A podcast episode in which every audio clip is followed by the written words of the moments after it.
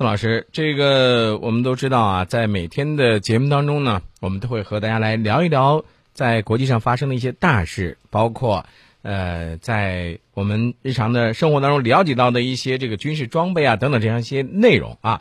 但是有些消息，我觉得是这样，就是有些消息听起来呢，就有时候感觉让人迷茫。你懂我什么意思吗？嗯，就是有些消息你不知道它是真的是假的。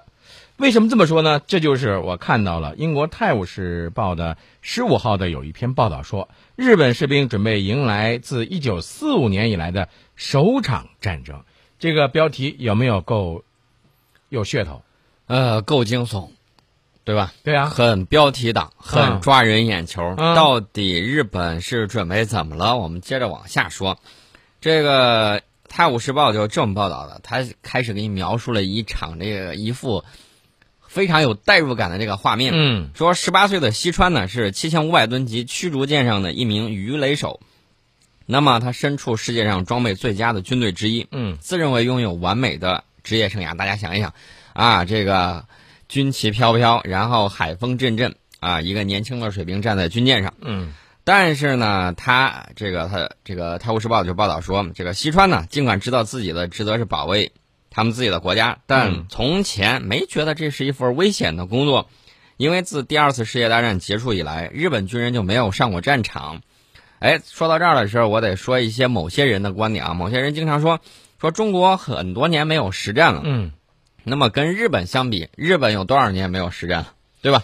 这是第一点。第二点呢，我要说另外一个，就是很多人说你中国的这个武器装备没有经过实战呢，嗯怎么能说明你这个武器装备是可以管用的呢？也就是说，以前咱们说了，咱们武器装备那么好，这先进那先进，有些人有些人呢就认为说，那又没有经过实战的检验，是吧？不知道效果怎么样。我告诉你，从上个世纪八十年代开始，我们出口的这些武器装备就嗯经过了实战的检验，而且呢，海外这些客户会在战场上不断的把收到的这种情况反馈给我们的军工企业，军工企业根据他们的意见，根据实实际战场情况的。呃，相应的要拿出来这种嗯改进的这种措施，所以呢，我们从这种六三式装甲车呀、五九式坦克呀，到八零到八零二到八五二型的这种坦克，刚才那个八零二是口误啊，八五二型的坦克等等，包括九零式的坦克，这一系列的这种变化，到我们现在的 VT 一到 VT 四这种坦克，还有我们出口的这种导弹，啊、肩扛式导弹啊，当然呢，不知道流到哪儿去了。那么我们在这个中东战场上就看到屡屡有这种直升机被打落，对吧？这都是说明我们的武器装备用着相当的顺手。那么，要黑我们武器装备啊，没有经过实战、没有上过战场的这种人，我觉得你这个科学素养啊，还有待于提高。呃，但是从这个新闻上呢，我就想了解两个问题。第一个问题是，《泰晤士报》他说到的日本士兵准备迎接一九四五年以来的首场战争，那么他战争的对象是谁？他战争的目标是谁？呃，他的假想敌是谁？这个呢，主要是这个怎么说呢？《泰晤士报》拿这个标题，就是想说明日本如果通过了新安保法案，嗯那么日本将会让他的士兵走上战场，嗯它起到的是这么一个作用。嗯那么安倍原则上已经排除了派遣部队在外国国土上作战。日本政府一位消息人士说，是日本不准备像澳大利亚、英国或者德国那样，这些国家一直在向战区阿富汗和伊拉克提供各种人力资源，嗯而那不是日本能做的事儿。嗯这是日本政府内部一个消息人士这么说的。但是日本说什么话的时候，你一定要听其言观其行，不要光要看他怎么说，要看他怎么做。我跟你说，日本它国内的一本叫《周刊朝日》的杂志，九月十七号呢有一篇文章叫《日本国民将变成待宰的羔羊》。这个文章当中呢是斥责安倍政府是无视民众的声音，为了讨好美国，强行修改宪法，将日本的民众绑在美国的战车上。我看到日本网友有一个评论啊，这个评论说什么呢？说日本开始历史性的违反宪法。嗯啊，这一条是日本网友点赞最多的一条评论。呃，这个文章就说啊，日本海上自卫队一个军官在接受采访的时候就说，随着新安保法实施，日本将能完成美国所要求的几乎每件事，比如说提供弹药啊和后勤支援呢。实际上，美国最想让日本参加的是打击恐怖主义的战争。嗯，如果美国发现日本民意不支持这种协助，这将是一个问题。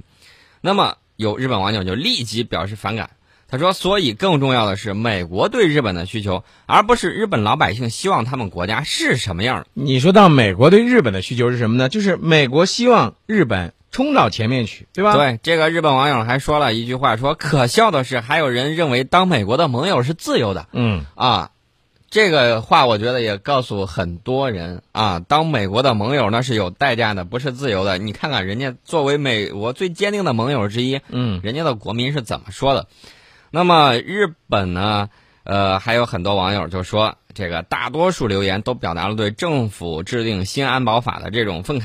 比如说，像祝贺安倍成功破坏日本的和平形象，这这都是正话反说啊。对，好，等到这个日本自卫队员在战场上死亡，或者恐怖分子袭击日本国土，民众会闯入政府办公室，把安倍及其同党踢出办公室。嗯，都是日本网友的这种留言。嗯，那么我看到的就是昨天晚上冒雨，有好几万的日本民众在国会前举行这种集会。大家要知道，日本宅男很多。你要让这些国民通通去上街，然后反对一件事儿，那一定是你这个政策出了大问题。对，没错，安倍政府呢是连夜的去推进这个西安保法，在日本的国会外面呢是万人冒雨抗议，而日本的一些媒体呢也就说了，你说安倍你出卖日本国民，你讨好美国有什么样的这个好处呢？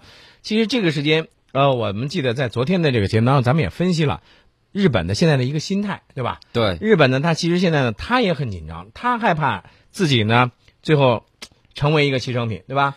呃，这是日本很多普通民众是这么想的，但是安倍政府绝对不是这么想的。安倍政府现在是在加紧的推进，今天呢就递交，递交完了之后，应该是今天就表决吧。嗯嗯。如果说我我做一个大胆的推测，嗯，安倍政府的这次这个。推进的这个新安保法案，嗯，极有可能以多数通过。为什么这么说呢？日本的这个体制，它是有一个缺陷的，嗯，就是说你看到没有，它只要议会多数通过就可以，嗯，普通老百姓怎么说，他是不管的。那其实这里头还有一个，刚才你提到了，说这个很多人啊，很多这个日本的一些这个政客呢，就认为啊，日本呢和美国呢是牢固的这种盟友的这个关系，对吧？嗯，那么你看。前一段咱们说到了美日本呢遭到了美国情报机构的全方位的监听，对吧？嗯。然后日本方面呢又花巨资购买的这个美国的那个 F 三十五，一拖再拖啊，迟迟也没有交付，而且呢价格呢就像一个无底洞一样，哎，一会儿涨一会儿涨，又不断的高涨。这个你说这到底是友情价呀，还是冤大头啊？呃，瑞典说瑞典还是挪威啊？啊，挪威应该说，哎呦，这这这价太高了，我削减一部分。原来不是买五十多架吗？这回我看我买二三十架就够了。嗯，削减了差不多一半。另外呢，我们要注意一个事情，就是新技术在日本的这次抗议活动之中的这种应用。这次反日安保法案运动之中，很多日本的无党派人士还有年轻人。他们是通过网络社交媒体自发组织起来的，那么社交媒体使抗议的人数呈几何级的这种爆炸式增长，嗯，开始有什么样的呢？阿拉伯之春的那种模样，嗯，这个我觉得如果再发展的话，极有可能是日本之春。那么你像日本的。首相包括防卫省的最高长官，在没有向日本国民解释清楚新安保法案的一些精神以及获得这个认可的前提下，擅自就向美国这个政府拍胸脯说啊，你放心，保证啊，一定会通过这个战争法案来保护这个怎么样他们的这个国家的这个安全。但是那这个我就很纳闷了哈，保护日本普通民众的那种和平宪法，在他们眼中成了什么了？这不就成了那种宪？这宪法不就成了一个幌子了吗？成了一个面团嘛，随意的捏来捏去嘛，对不对？啊，美国是希望日本冲到前面去的。那么日本军力呢，借新安保法释放，将会给美国提供一个战略收缩的这么机会。嗯。但是日本的主流民意是什么呢？捍卫和平，但是不为美国牺牲。嗯。在这一点上，日本国民比安倍看得更清楚。呃，大家都看到了，安倍执意要去推进这么一个事儿。嗯。那么。这个世界上很多事情要联系起来看。这个菲律宾呢，最近蹦的也挺高的。菲律宾最近呃，但是都是小打小闹。嗯。他担心，你让他担心什么呢？他担心他这个投票这个工具啊，啊会这个受我们操控，这哪儿跟哪儿的事儿？嗯他拒绝购买我们的这种投票机，你有本事你自己产，对吧？嗯而且我知道很多菲律宾菲律宾人啊，把这个东西进口过去，为了避免给他们一口实，就说是啊别的地方生产的照用。嗯，哎，其实呃，我有个问题想问一下宋老师啊、我们知道这个习大大呢将会访问美国，对吧？嗯按理说中美关系呢会这个向前进一步的来发展，对吧？那么现在就是我不知道为什么就是看到这个在网上啊，这个包括新闻上呢有这样的一个消息，就是美国总统奥巴马和美国的防长卡特在十六号的时候，当地时间十六号的时候呢，先后发表了针对于中国的强硬言论。奥巴马还警告说，美国政府正准备采取针对中国网络商业间谍的措施。卡特呢就批评我们在自己家后院这个南海的这个建岛是吧？嗯然后呢，搞建设啊，搞建设，他有跟那批判，我就很纳闷了，这个你美国你你你是有什么样的想法？哎呀，无非就是来之前这种剑拔弩张，不能说剑拔弩张啊，只能说是一种策略性的这种敲打也好，或者小动作也好，这个呢阻挡不了中美在一块儿商谈国际大事的这种节奏。嗯啊，充其量呢杂音肯定会有的，如果没有杂音，这反而是不正常的。嗯但是呢，说句实在话，我挺同情奥巴马总统的，嗯 为什么呢？嗯、有一个问题啊，就是你发现没有，这个美国总统啊，之前和之后说的话，呃就跟这个川剧变脸儿一样。嗯，这个好莱坞还是培养了大批的人才的。不，你的意思我明白，意思就是说那个给人的感觉是一种这个人格分裂的那种感觉、呃是吧？人家会演戏，会演戏是吗？怎么说能说人家一个大国总统人格分裂？你这就不对了，人家会演戏。我没有这样的说呀，我只是说，哎，那你说这个奥巴马他你看已经是第二个任期了，对吧？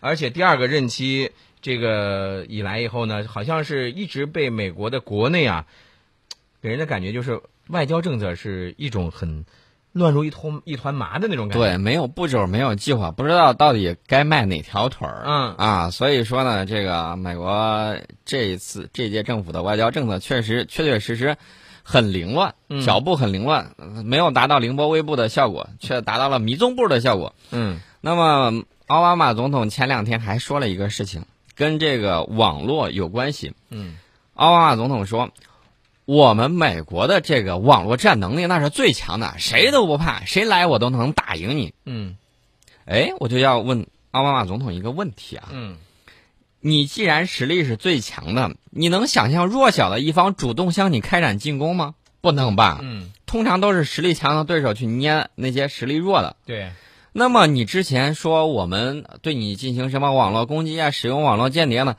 这是不是莫须有？嗯啊，习大大马上就要访美了，你没事儿啊放出来点儿这种杂音，然后你这个逻辑前后完全不对照啊！嗯你既然是你最强，我能打赢所有的这种网络战，然后呢又说，哎呀，你中国不要对我们实施这种网络攻击啊什么之类的。嗯你既然那么强，你怕什么呢？